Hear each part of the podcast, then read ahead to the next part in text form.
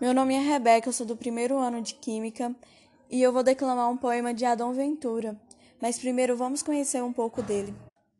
Adão Ventura foi um poeta brasileiro nascido em Santo Antônio do Itambé, Minas Gerais, em 1946. Formou-se em advogado pela Universidade Federal de Minas Gerais. Ele publicou Abrir-se um abutre ou mesmo depois de deduzir dele o azul, em 1970. Publicou, em 1976, As Musculaturas do Arco do Triunfo.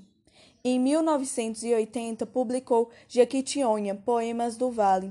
Em 1981, publicou A Cor da Pele.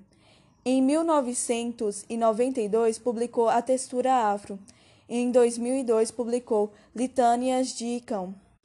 Adão Ventura morreu em decadência de um câncer no dia 12 de junho de 2004.